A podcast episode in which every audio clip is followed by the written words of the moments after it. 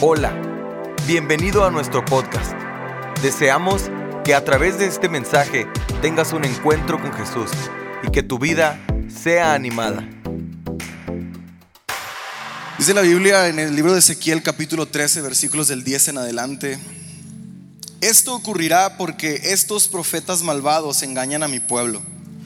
Cuando dicen todo está en paz, pero en realidad no hay paz en absoluto. Es como si el pueblo hubiera construido un muro frágil y estos profetas pretenden reforzarlo cubriéndolo con cal. Diles a esos que pintan con cal que pronto se les derrumbará el muro. Una lluvia torrencial debilitará sus cimientos, fuertes tormentas de granizo y vientos impetuosos lo demolerán. Entonces, cuando caiga el muro, la gente exclamará, ¿qué pasó con la cal que pusieron ustedes? Versículo 13, por lo tanto, esto dice el Señor soberano, arrasaré su muro blanqueado con una tormenta de indignación, una gran inundación de enojo y una granizada de furia. Derribaré su muro hasta los cimientos y cuando caiga los aplastará a ustedes. Entonces sabrán que yo soy el Señor. Por fin saciará, saciará mi enojo contra el muro y quienes lo blanquearon con cal. Luego les diré a ustedes, ya desaparecieron el muro y quienes lo blanquearon con cal eran los profetas mentirosos que afirmaban que la paz llegaría a Jerusalén. Cuando no había paz, yo, el Señor, he hablado. Eh, es una porción de la palabra de Dios que a simple vista, cuando usted y yo lo leemos, podemos percibir el juicio de Dios hablando a una temporada de un contexto específico a su pueblo, el pueblo de Israel, su pueblo escogido, su pueblo amado. Eh, que a causa de sus infidelidades, que a causa ah, de su distancia, que a causa de su corazón infiel, Dios había decidido traer juicio a ellos, específicamente a todos aquellos profetas y aquellas personas que habían decidido, eh, lo dicen en sentido figurado, levantado una fachada y decirle a la gente que todo está bien, cuando en realidad todo estaba Es algo que se dijo en un contexto histórico y en un contexto bíblico que no aplica para nosotros. No se asuste, Dios no dijo esto para usted y para mí. No voy a predicar juicio ni es el mensaje del día de hoy, nunca lo sería. Pero hay algo que usted y yo podemos extraer y una verdad bíblica que es necesaria que usted y yo anidemos en nuestro corazón. Y eh, el principio bíblico que, puedo encontrar y podemos rescatar de eh, el libro de Ezequiel en su esencia del versículo 13, versículo 14 y una gran, un gran número de capítulos de, este libro es que Dios odia las fachadas. Dios odia las paredes que usted y yo podamos construir, que pretendan decirle al mundo que todo está bien. ¿Sabe? Vivimos en el siglo XXI en el que la tecnología en los últimos 10 años ha avanzado mucho más que no avanzó en 50 años. Y hoy usted y yo podemos disfrutar y tenemos el beneficio de tener un celular a la mano y de tener redes sociales, la, nueva adicción y la nueva droga de las personas en el siglo XXI. Esta creación que genios cibernéticos crearon para que usted y yo estuviéramos en contacto con seres queridos del otro lado del mundo, para que usted y yo pudiéramos estar al tanto de noticias que están sucediendo día a día, segundo a segundo. Eh, estos softwares que personas crearon con el único motor de mantener al mundo conectado, pero como es natural del ser humano, hemos tornado esto en algo malo. Hemos decidido usar redes sociales, hemos decidido usar esta plataforma cibernética para crear fachadas Hoy es tan fácil que yo ponga un post en el que hago check-in en la iglesia y digo adorando al Señor, exaltando su santo nombre cuando estoy en el carro sentado en el parque. Hoy es tan fácil que yo pretenda que todo está bien y que suba una foto abrazando a mi esposa mientras que tengo problemas maritales. Hoy es tan fácil que una persona de pronto suba un comentario criticando, haciendo alarde de una falsa santidad cuando todo lo que hay es una vida lejana a Dios. Las redes sociales y la subcultura eh, de la naturaleza o la cultura caída del ser humano simplemente ha aportado a que creemos fachadas. a que creemos una vida ficticia y una vida llena de falsedad y llena de mentira. Muchos de nosotros me reconozco un culpable de que en algún momento he puesto algún comentario o alguna foto en redes sociales para pretender estar viviendo algo que en realidad no estoy atravesando en mi vida. Muchos hemos caído en una vida de mentira en red social. Y sabe que Dios odia las mentiras. Y los seres humanos y, los cristianos nos hemos vuelto expertos en construir y en desarrollar estas fachadas que le dicen al mundo que todo está bien. Usted y yo construimos fachadas cuando pretendemos agradar al mundo entero, pero decidimos entristecer al Espíritu Santo. Usted y yo construimos fachadas cuando tratando de pretender ser alguien quien usted y yo no somos, mentimos y hacemos alarde de algo que no conocemos. Y nos volvemos en mentirosos. Y hemos construido una subcultura que gira en torno a esto, que ha salido de las plataformas sociales de internet y que se ha adentrado en nuestras comunidades físicas, dentro de nuestras comunidades eclesiásticas, dentro de nuestro trabajo. ¿Cómo aplica esto? ¿Cuántas veces llegando a la iglesia después de venir peleando con su pareja, con sus hijos, de venir maldiciendo todo el camino en la carretera, entra al culto, se pone su Biblia bajo el brazo y en cuanto entra lo saluda a alguien y le dice, ¿cómo está? Y usted dice, bendecido. ¿Cuántas veces alguien se ha acercado hacia nosotros y nos dice, ¿cómo estás? Y usted dice, oh, en victoria. Y tus hijos te ven como, ¿what? ¿Neta? Porque es tan fácil pretender que todo está corriendo de manera correcta cuando no lo está. Hemos decidido construir estas fachadas porque pensamos que bíblicamente o que espiritualmente esto nos hace aceptos de la presencia de Dios. Hemos pensado que esta subcultura de perfección y de una vida eh, sin fallas, sin problemas, eh, llena de victorias, llena de triunfos, llena de logros, es lo que Dios está buscando en nosotros. Pero iglesia, amados, Dios no está buscando una iglesia perfecta. Dios no está buscando personas perfectas. Él está buscando personas genuinas.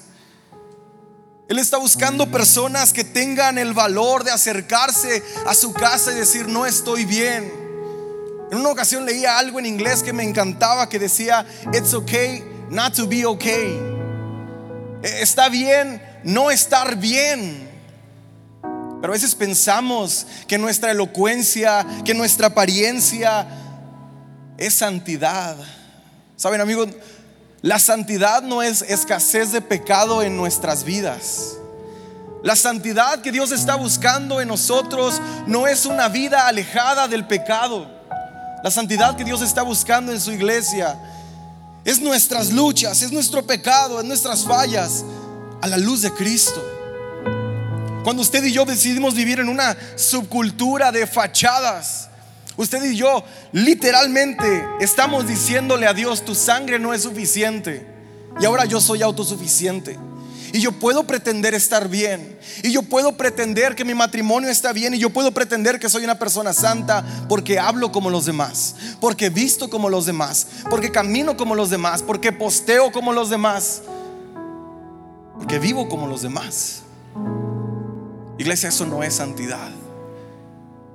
La santidad es algo tan sencillo, pero a la vez es algo tan genuino que Dios sigue buscando en el mundo entero, que Dios sigue buscando entre su iglesia. Somos genuinos cuando decidimos derrumbar las fachadas de la perfección y confesar nuestro pecado. Somos genuinos cuando decidimos que entendemos que no somos autosuficientes y que necesita de la cruz. ¿Cuándo fue la última vez que usted se arrodilló ante la presencia de Dios? No para pedirle algo, sino para entregarse a Él en adoración. ¿Cuándo fue la última vez que usted vino un miércoles a una reunión? No con una expectativa de que su milagro se cumpla, no con una expectativa de que Dios le hable, le cumpla, le entregue, le dé un milagro, le haga algo, sino con una expectativa de poder entregarse, poder ser acariciado por Dios, de poder traer su, su vida, todas sus fallas, todo lo que usted y yo somos a los pies de Cristo. Iglesia, Dios está buscando una iglesia santa. Dios no nos ama más por lo que usted y yo podamos hacer. Dios no nos ama más por lo que usted y yo podamos aportar o agregar a la iglesia. Dios no nos ama más por nuestra elocuencia o por nuestras apariencias. Dios nos ama por lo que usted y yo somos. Y usted y yo somos hijos de Dios una vez que reconocemos a Jesús como nuestro Salvador. Pero cuando usted y yo preferimos aparentar, cuando usted y yo preferimos ignorar nuestra identidad en Cristo para poder presentarnos como sacrificios muertos ante Él, cuando comenzamos a alejarnos, cuando nos volvemos insípidos cuando nos volvemos desagradables para Él, iglesia, escucha. Dios traía juicio a una iglesia que estaba, a su pueblo, perdón, que estaba viviendo en fachadas. Ezequiel capítulo 14, Dios sigue hablando a su profeta y le dice, más vale que hables a ellos y que les digas que han puesto su mirada y que han edificado dioses en sus corazones. Qué fácil es mirar al pueblo de Israel en el contexto del libro de Ezequiel y poder criticarlos y decir son unos infieles. Después de que atravesaron el mar, después de que Dios les dio pan, después de que les llevó maná, después de que comieron todo lo que querían, seguían siendo unos infieles. Iglesia en siglo XXI hemos optado por repetir la misma actitud y las maneras. Esta iglesia, una iglesia que se cree autosuficiente que busca a los profetas una vez que decidió hacer lo que se les pegó su gana. Escuche lo que dice el capítulo 14, versículo 4. Diles esto, dice el Señor soberano. Los israelitas han levantado ídolos en su corazón y han caído en pecado y después corren a consultar a un profeta. Así que yo, el Señor, les daré la clase de respuesta que merecen su gran idolatría a fin de conquistar la mente y el corazón de mi pueblo que me ha abandonado para rendir culto a sus ídolos detestables. Por lo tanto, diles a los israelitas, esto dice el Señor soberano, arrepiéntanse y abandonen sus ídolos y dejen de cometer ya sus pecados detestables. Yo el Señor le responderé a todos sean israelitas o extranjeros, los que me rechazan y levantan ídolos en su corazón y así caen en pecado y después van a consultar a un profeta en busca de mi consejo. Oh, cuánta relación con la iglesia del siglo XXI. Una iglesia que canta que sea tu voluntad en el cielo como en la tierra, pero que una vez que salen de un auditorio decide hacer su voluntad. Una iglesia que no busca consejo, que busca vaciar su vida. Eh, en los oídos de un líder. Líderes con buenos corazones, con buenas intenciones, dando consejos cuando el pueblo nunca los pide.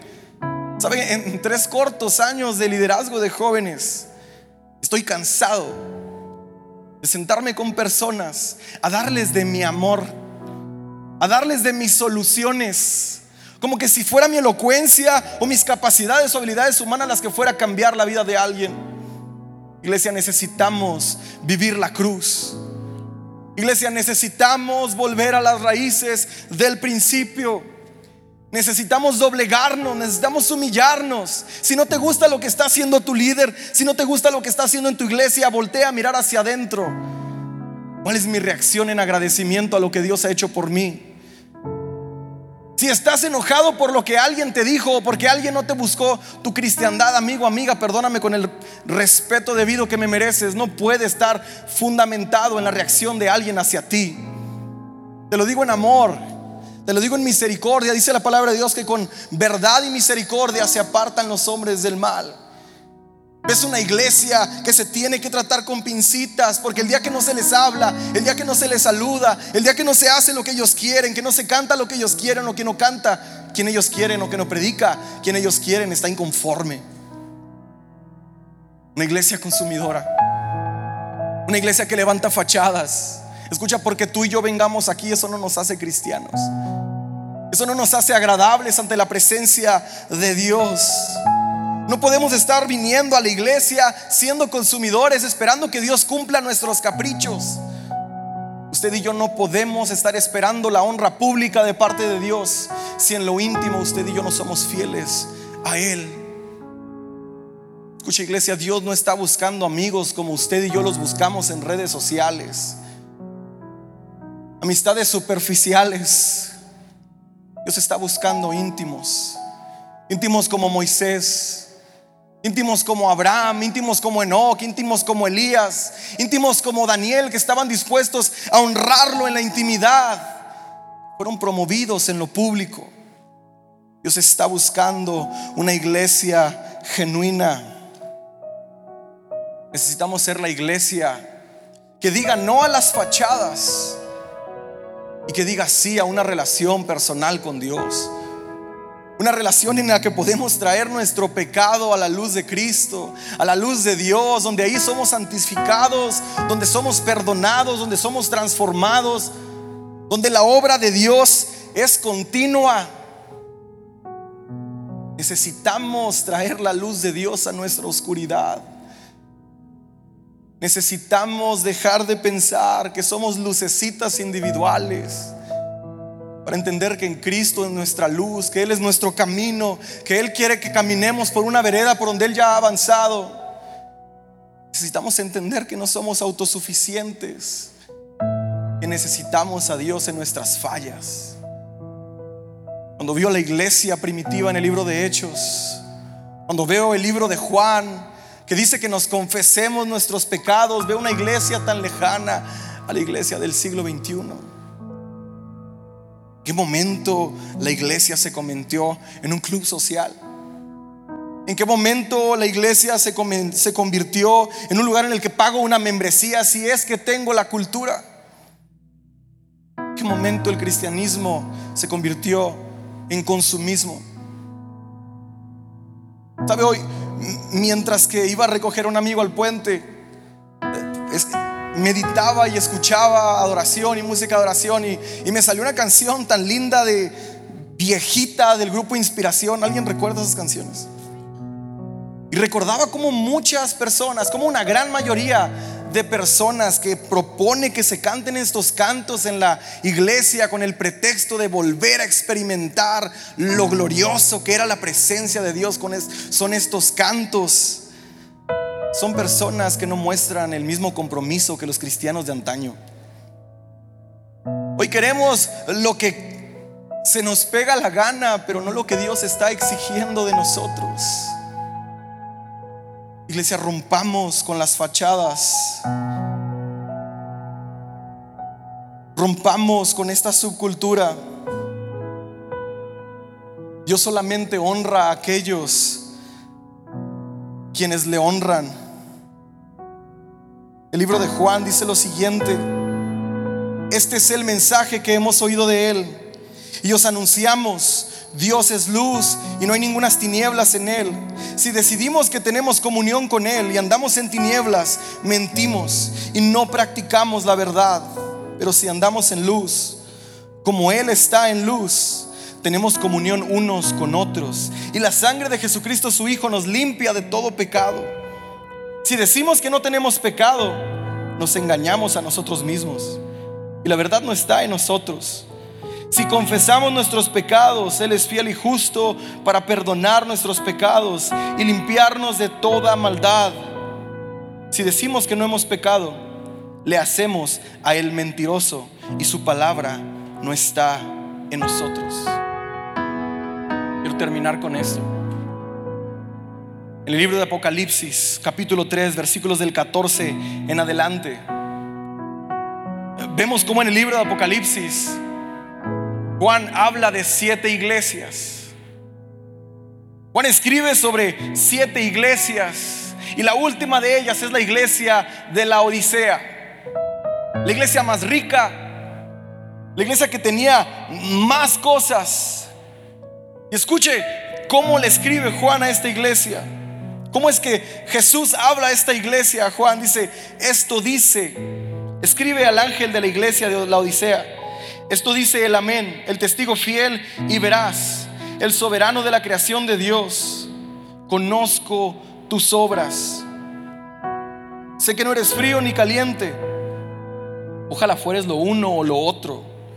Por tanto, como no eres ni frío ni caliente, sino tibio, estoy por vomitarte de mi boca. Dices, soy rico, me he enriquecido y no me hace falta nada. Pero no te das cuenta de cuán infeliz y miserable, pobre, ciego y desnudo eres tú. Por eso te aconsejo que de mí compres oro fino, oro refinado por el fuego, para que te hagas rico ropas blancas para que te vistas y cubras tu vergonzosa desnudez, y colirio para que te pongas en los ojos y recobres la vista. Yo reprendo y disciplino a los que amo. Por lo tanto, sé fervoroso y arrepiéntete. Mira que estoy a la puerta y llamo. Y si alguno oye mi voz y abre la puerta, entraré y cenaré con él y él conmigo. Al que salga vencedor, le daré el derecho de sentarse conmigo en mi trono, como también yo vencí y me senté con mi Padre en su trono. El que tenga oídos, que oiga lo que el Espíritu dice a las iglesias. La iglesia de la Odisea. La iglesia más rica, la ciudad más rica de las siete iglesias que se mencionan en el libro de Apocalipsis. Una iglesia conocida por su industria bancaria, por la confección de textiles y lana, y por una escuela de medicina que producía un ungüento para los ojos. Una ciudad que siempre tuvo problemas con la distribución del agua a esta. Y que de acuerdo a su historia tuvieron que cavar acueductos para que el agua pudiera ser administrada en esta ciudad. Y tenían que traerla de manantiales calientes. Pero cuando el agua llegaba a la ciudad, por su recorrido el agua llegaba tibia. Y la iglesia se había volvido tan tibia como el agua que recibía la ciudad de la Odisea. La iglesia se había vuelto tan insípida como el agua que administraba esta ciudad. Qué desagradable es tomarse una Coca-Cola al tiempo. Yo no sé usted, pero a mí me da asco tomarme una soda al tiempo. Una iglesia que se siente autosuficiente, que está basada solamente en sus logros y en su autosuficiencia. Es una iglesia que decide decirle a Dios, no te necesito. Yo soy suficiente. Mis riquezas son suficientes. Mis logros son suficientes. Sabes, en México no tenía nada, pero aquí estoy bendecido. La iglesia de Odisea hacía alarde de sus riquezas y de sus bienes materiales, reconociendo públicamente de que era suficiente. Iglesia, estamos en el país que es la potencia mundial, pero no por eso vamos a ignorar nuestra necesidad de Dios. No porque tenemos todo en este país y podemos abastecer otros países enteros, significa que somos autosuficientes. Yo no sé usted, pero Dios ha estado hablando a mi vida. Y yo estoy cansado de una iglesia, lo digo en general, que se siente autosuficiente. Una iglesia enriquecida, llena de cosas tan lindas, llena de cosas tan bellas, pero que de verdad nos preguntamos, Dios se agrada de nuestras vidas. Iglesia, Dios se agradará de nuestras vidas. Sinceramente yo no sé si Dios se agrada de la mía. Honestamente no lo creo. Me encanta que su gracia es manifiesta y que dice Dios hablando, yo reprendo y disciplino a los que amo, por tanto sé fervoroso, arrepiéntete. Iglesia, es tiempo de arrepentirnos. Es tiempo de reconocer nuestras fallas y nuestra necedad. Es tiempo de derrumbar las murallas que hemos construido con nuestra falsedad y dejar que Dios entre en nuestras vidas es tiempo de volvernos a Él. Hoy quiero lanzarle un reto y con esto termino. Un reto en el que nos volvamos la iglesia que Dios está buscando. Esa iglesia que confesaba su pecado. Y ya sé lo que está pensando, Dios es mi pastor, usted tiene fallas como yo, yo no le voy a contar mis fallas a usted. Escuche, usted quiere ser perdonado, cuénteselo a Dios. Usted quiere ser sanado, usted quiere superar su falla, cuénteselo a alguien que camine con usted en esa jornada de la vida. El libro de Juan dice que confesemos nuestros pecados para ser sanados. Seamos la iglesia que Dios está buscando. Tomemos un voto de arrepentimiento y volvámonos a Él. Incline su rostro ahí donde está y póngase de pie, por favor. Gracias, Señor. Gracias por tu amor, Señor, porque tú nos hablas de formas diferentes. Porque es miércoles y tal vez muchos esperábamos que tú hablaras de una forma animadora, de una forma motivadora, pero tú estás hablando directo a nuestro corazón y tú esperas que nos volvamos a nuestro primer amor. Ese primer amor en el que tú eres el primero en la lista de nuestras prioridades. Señor, hoy nos arrepentimos y pedimos perdón. Y rogamos, Señor, que tú entres en nuestras vidas. Hoy queremos menguar a nuestras vidas para que tú crezcas en nosotros. Hoy te rogamos que quebrantes nuestros corazones para que seas tú, tú mismo, quien nos sane, quien nos repare, quien nos edifique. Hoy reconocemos que no solamente queremos un sanador, un proveedor, sino que te necesitamos como el Señor de nuestras vidas.